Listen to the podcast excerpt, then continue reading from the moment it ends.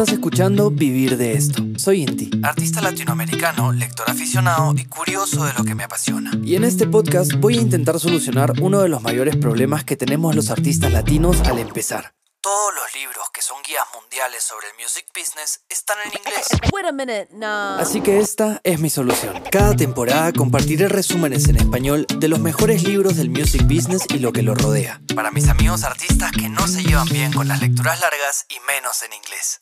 Porque los artistas como tú y yo podemos vivir de esto.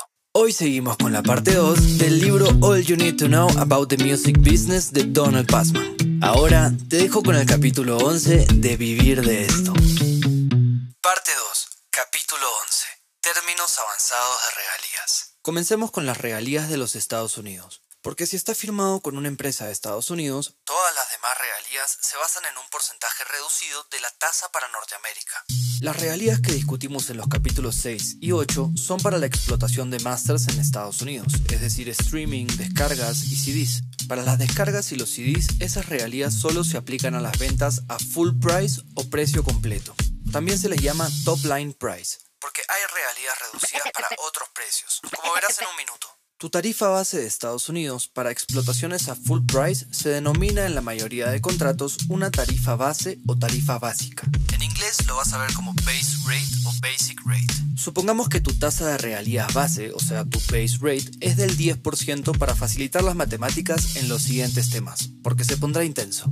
Veamos las transmisiones electrónicas. Se definen las transmisiones electrónicas como cualquier entrega de música o contenido audiovisual a un consumidor a través de medios electrónicos sea bajo demanda o gratis o de pago, lo que sea.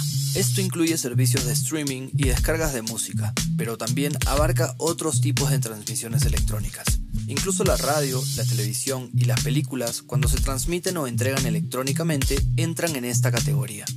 Donald Passman tiene esta teoría de que los ciclos tecnológicos en la industria musical siguen un patrón predecible que incluye primero una fase inicial en la que la tecnología es nueva y la economía detrás de ella no está clara. Después hay un periodo de gracia en el que las regalías no son particularmente favorables para los artistas, mientras las empresas se arriesgan a adoptar la nueva tecnología. Después hay un periodo de ganancias desproporcionadas para las empresas, y ahí empieza el aumento de las tarifas de las regalías a medida que los contratos de los artistas se renuevan o renegocian. Y la estabilización de las tasas de regalía llegan a medida que se establece un patrón en la industria. ¿Qué es el concepto de on-demand streaming? El concepto de transmisión bajo demanda o on-demand streaming es cuando los usuarios pueden escuchar cualquier canción de una base de datos en cualquier momento, crear listas de reproducción y realizar acciones como pausar y omitir canciones, como Spotify, Apple Music, YouTube, Amazon Music. Y tus regalías se calculan sobre los ingresos que las disqueras reciben de estas plataformas. Aquí te quiero presentar un término muy importante en el streaming.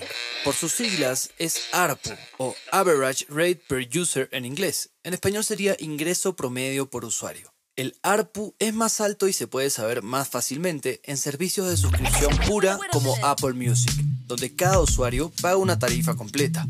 Si lo comparas con el ARPU de Spotify, que también ofrece un servicio gratuito respaldado por anuncios, se ve cómo los usuarios gratuitos diluyen el ARPU en comparación con los suscriptores de pago. Y si el ARPU de Spotify ya es difícil, el de YouTube es lo peor, ya que YouTube es una plataforma que ofrece más música que cualquier otro servicio. Es la plataforma en la que más se escucha música en el mundo y permite a los usuarios acceder a ella de forma gratuita. Y no está mal, pero paga significativamente menos por usuario, debido a una peculiaridad en la ley de derechos de autor. Ahora ha lanzado un servicio premium, pero la mayoría de gente no lo usa. Usan Apple Music o Spotify. Entonces, ¿qué significa todo esto para ti como artista? Como discutimos, tu tasa base de regalías se aplica a lo que obtiene la empresa con la que firmaste.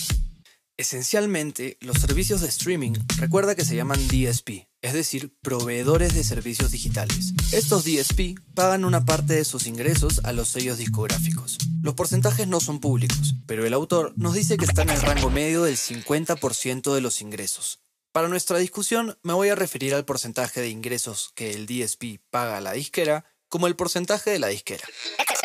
Como ya hemos discutido en este podcast, el porcentaje de la disquera se aplica a las tarifas totales de suscripción y los ingresos por publicidad del DSP cada mes. Luego eso se reparte para cada máster en función del número de reproducciones de ese mes. En otras palabras, el DSP calcula el porcentaje de tu empresa en las reproducciones totales del mes, multiplica ese porcentaje por sus ingresos y luego paga a la disquera el porcentaje que le corresponde. Cuando la disquera recibe ese dinero, calculan tu parte, que es el porcentaje que tus reproducciones aportaron a las reproducciones totales de la disquera ese mes. Finalmente, cuando ya saben cuánto dinero generó tu producto, ahí recién aplican tu porcentaje de regalía y te dan tu dinero. Para los servicios de suscripción como Apple Music, además de esta fórmula, la mayoría de los acuerdos de la compañía discográfica tienen un mínimo por suscriptor, o también llamado PSM en sus siglas en inglés. Esto significa que la compañía obtiene una cierta cantidad por cada uno de los suscriptores del DSP independientemente de lo que realmente el DSP colecte. Por ejemplo, el acuerdo podría decir que el pago por uso de masters por parte del DSP no puede ser inferior a 5 dólares por suscriptor al mes. Esto es para evitar que los DSP bajen sus precios demasiado. A las empresas les preocupa que puedan hacer esto solo para acumular suscriptores o para dirigir el tráfico a otro producto, como Walmart en los viejos tiempos, cuando ponían descuentos en los CDs solo para atraer a las personas para comprar refrigeradores. Digamos que el porcentaje de la compañía discográfica es 50%, lo que significa que el DSP está obligado a pagar el 50% de sus ingresos a las disqueras. Si hay un mínimo de 10 dólares por suscriptor, estoy usando un número matemático fácil, esto es mucho más alto que cualquier PSM real. El DSP no puede pagar menos del 50% de 10 dólares, que es el PSM, o sea que tiene que pagar 5 dólares por cada suscriptor cada mes. Ahora ten cuidado, porque entramos a una zona peligrosa. Hay un problema sobre el sistema actual de asignación de dinero en función del número de reproducciones. Ciertamente suena justo en la superficie. Si tienes más streams,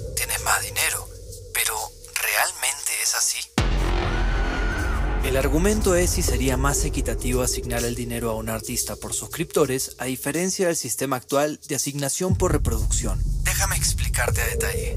Soy un artista de nicho. Tengo un grupo de fans fiel pero pequeño. Mis fans se suscriben a Spotify y escuchan mucho mi música.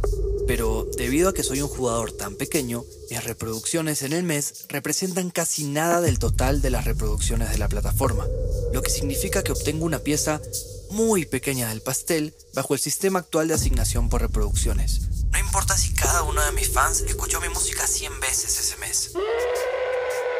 Pero, ¿qué pasa si en cambio obtengo una parte del dinero de la suscripción específica de mis fans? ¿Eso sería más justo? Aquí hay un ejemplo mega simplificado. Supongamos que hay un servicio de streaming con solo dos artistas, tú que me estás escuchando y yo. También asume que solamente hay dos suscriptores, Billy y Mandy, y cada uno de ellos paga 10 dólares al mes. Eso quiere decir que la tarifa de suscripción total de la plataforma es 20 dólares. Ahora, supongamos que la Major Label obtiene el 50% de ese dinero, es decir, 10 dólares. Ahora vuelve la parte un poco tenebrosa. En el primer mes, Billy solo me escucha a mí y reproduce mis canciones 100 veces. En este mismo mes, Mandy solo te escucha a ti, pero reproduce tus canciones 900 veces. Bajo el sistema de reproducciones de hoy en día, ya que tuviste el 90% de las escuchas totales, el DSP asigna el 90% de las tarifas de suscripción totales de 20 dólares a tu disquera, lo que significa que obtienes 18 dólares de los 20 y a mi disquera se le asigna el 10% restante, lo que significa que obtengo mi parte de 2 dólares. Como los acuerdos de las disqueras con el DSP son del 50%, tu disquera obtendría el 50% de los 18, o sea, 9 dólares, y mi disquera obtendría el 50% de los 2 dólares, o sea, 1 dólar. Ah, qué bacán, sobrino. Sin embargo, tío, si la asignación se basara por... Perdón, si la asignación se basara por usuario en lugar de por reproducción, el pago se vería muy diferente. Dado que Billy solo me escuchó a mí, mi sello recibiría el 50% del dinero de la suscripción de Billy. Eso quiere decir el 50% de 10 dólares o 5 dólares. Y tu disquera solo recibiría 5 dólares del dinero de la suscripción de Mandy en lugar de 9. Ahí está mejor, pe sobrino. Yo sé, tío. Por supuesto, esto beneficiaría a los artistas más pequeños y lleva la capa de la extrema justicia. Pero es mucho más complicado que mi ejemplo. Los suscriptores escuchan miles de millones de canciones y dudo que más de un puñado escuchen solo a un artista si es que hay alguien que escucha solo a uno. Así que configurar sistemas para reasignar el dinero de esta manera sería increíblemente complejo y costoso. El autor menciona un estudio que decía que el diferencial podría ser alrededor del 4% del dinero total, lo que significa que el 4% se quitaría de los mejores artistas de streaming y se extendería por el resto del sistema a lo Robin Hood. Si quieres ver el artículo, probablemente estará desactualizado cuando escuches esto, pero está en línea en Music Business Worldwide, titulado Spotify Still Pays Artists Out of One Big Pot. Los DSP reconocen que una asignación basada en el usuario podría ser más justa, pero argumentan que el costo de configurar e implementar nuevos sistemas consumiría el diferencial. Así que quédate, que esto se va a poner interesante. Te voy a hablar de algo que nadie habla. Este es el breakage, o en español, ruptura.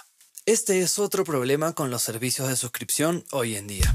Mira, los servicios de streaming más nuevos y los modelos nuevos de negocio que usan música necesitan licencias para usar los masters o no pueden estar en el negocio. Lamentablemente muchas de las empresas más nuevas de DSP terminan yendo a la quiebra y estafando a las compañías discográficas. Así que para protegerse de esto, las disqueras exigen al nuevo DSP anticipos por adelantado contra futuros ingresos y o dinero no recuperable. Ojo con el no recuperable. Supongamos que tu compañía discográfica le dio una licencia de dos años a un nuevo DSP y obtuvo un millón de dólares de anticipo. Estoy inventando números porque en realidad reciben muchísimo más que eso. Digamos que termina el acuerdo de los dos años y el DSP ya no puede usar la música. Sin embargo, miran sus cuentas y se dan cuenta que el catálogo de tu disquera solo generó 600 mil dólares del millón de adelanto, lo que significa que 400 mil dólares no se recuperaron. Y como era un anticipo no recuperable, la compañía discográfica no tiene que devolver los 400 mil que no se ganaron. Esta cantidad extra que le queda a la disquera se llama breakage, y la pregunta es si los artistas compartimos el breakage con la disquera.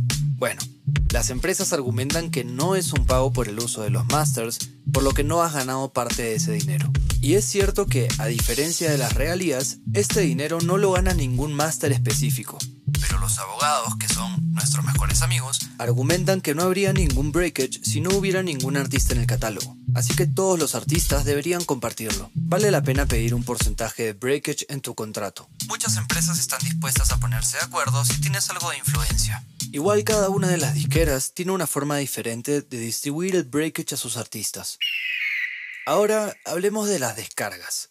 Una descarga digital, por sus siglas en inglés DPT, en español significa entrega de fonograma digital, es una transmisión al consumidor a través de internet, satélite, etc.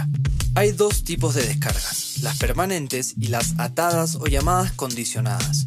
Las descargas permanentes son de propiedad del comprador y se pueden utilizar para fines personales, pero generalmente no para comerciales. Las compañías discográficas obtienen un porcentaje de las ventas minoristas de estas descargas. Por otro lado, las descargas atadas o condicionadas están sujetas a ciertas restricciones, y si la suscripción se ve interrumpida, el acceso a la música descargada puede perderse, como si dejas de pagar Spotify.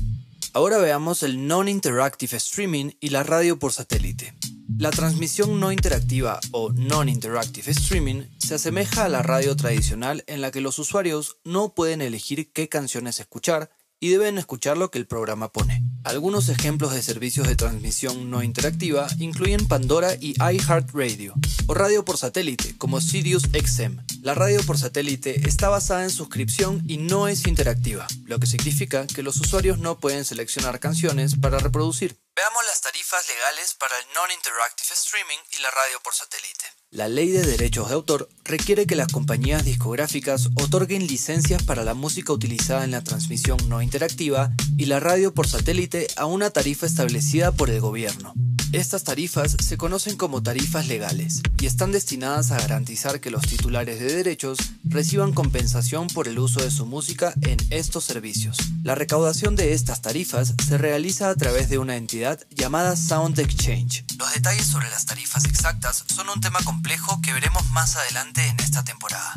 Ahora veamos las licencias de masters para películas, programas de televisión y comerciales. Las disqueras, si licencian tus masters para una película, un programa de televisión o anuncios, suelen pagarte el 50% de los ingresos netos que tuvieron, restando los pagos de terceros y costos directos de la compañía. Las cantidades que las compañías obtienen por estas licencias suelen ser similares a las tarifas que los editores cobran por el uso de canciones, lo que se discutirá más adelante. Ahora veamos los samples. Esto en español suena medio feo. Es muestreo de música. El muestreo o sampleo implica el uso de una parte de un máster en la grabación de otra persona, o la licencia del máster de otra persona para tu propia grabación. El proceso legal y las tarifas relacionadas con el sampling son complicadas, así que entendamos más conceptos antes de ir a fondo con este tema. ¿Qué onda con las regalías de las colaboraciones con artistas invitados y grabaciones conjuntas? Las colaboraciones de artistas invitados y grabaciones conjuntas son cada vez más comunes en la industria de la música, especialmente en géneros como el hip hop y el pop. En estas colaboraciones, los artistas negocian entre sí para determinar las regalías y los anticipos. La forma en que se dividen las regalías varía, pero históricamente se solían dividir en proporción al número de artistas involucrados en la grabación. Sin embargo, en la actualidad es común que un artista invitado reciba una tasa de regalías específica, que puede oscilar entre 3% a 4% si su contribución es pequeña, hasta un 10% para artistas invitados prominentes. Algunos artistas pueden optar por un acuerdo de intercambio, donde no toman regalías a cambio de una colaboración futura en el proyecto del otro artista. Ya estamos llegando casi al final de este capítulo, así que quédate porque faltan algunos conceptos muy importantes al respecto de las regalías. Por ejemplo, las regalías en las aplicaciones. Aquí estamos hablando de aplicaciones que usan la música como el propósito principal de la aplicación, como GarageBand, TikTok, BeatFever y aplicaciones de karaoke, etc. No estoy hablando de aplicaciones que solo te permiten acceder a música en streaming, como Spotify, Apple Music, que ya hemos cubierto.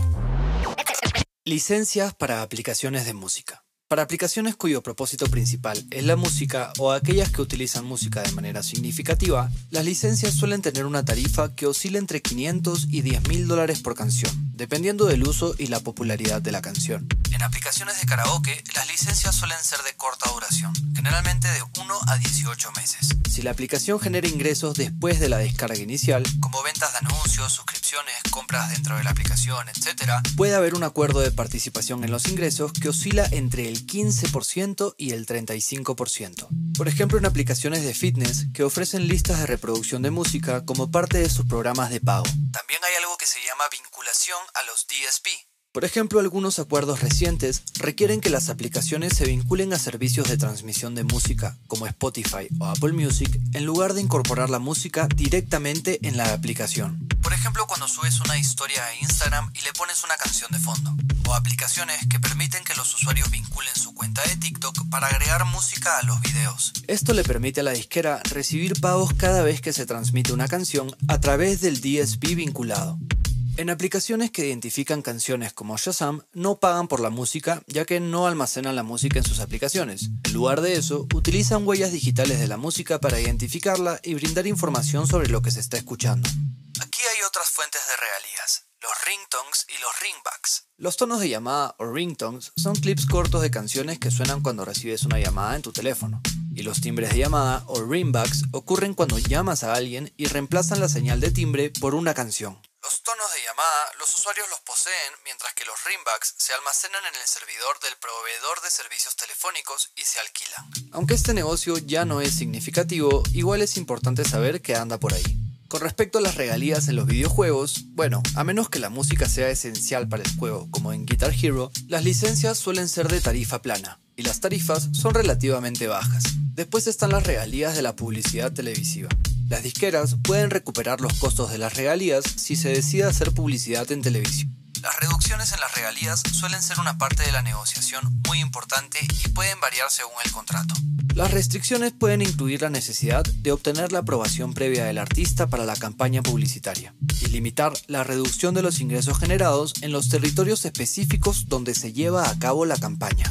Después están los podcasts. No hay mucho dinero en los podcasts. Por lo general son gratuitos para el usuario ya que son compatibles con anuncios. Las licencias generalmente se hacen con tarifas planas, aunque a veces las disqueras obtienen un porcentaje de los ingresos publicitarios. Las tarifas son pequeñas y en realidad no hay ningún estándar. Además, algunos podcasts parecen seguir adelante y usar la música sin preguntarle a nadie, con la esperanza de que sean lo suficientemente pequeños como para que nadie se moleste.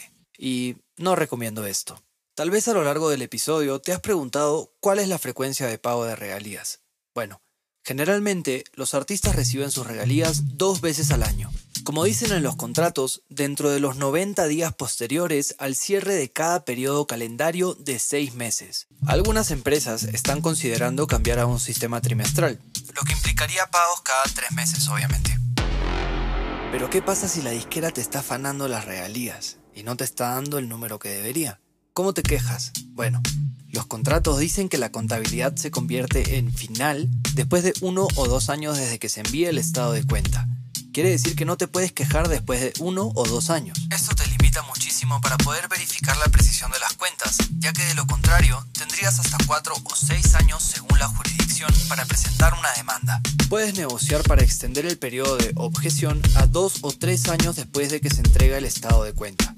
El último punto de este capítulo son los derechos de auditoría. La cláusula de auditoría en tu contrato te otorga el derecho de auditar, evidentemente. Es decir, contratar a un contador para verificar los libros de la compañía discográfica. Los libros contables, obviamente. La auditoría es una forma de asegurarte de que recibes un informe justo y preciso de tus regalías.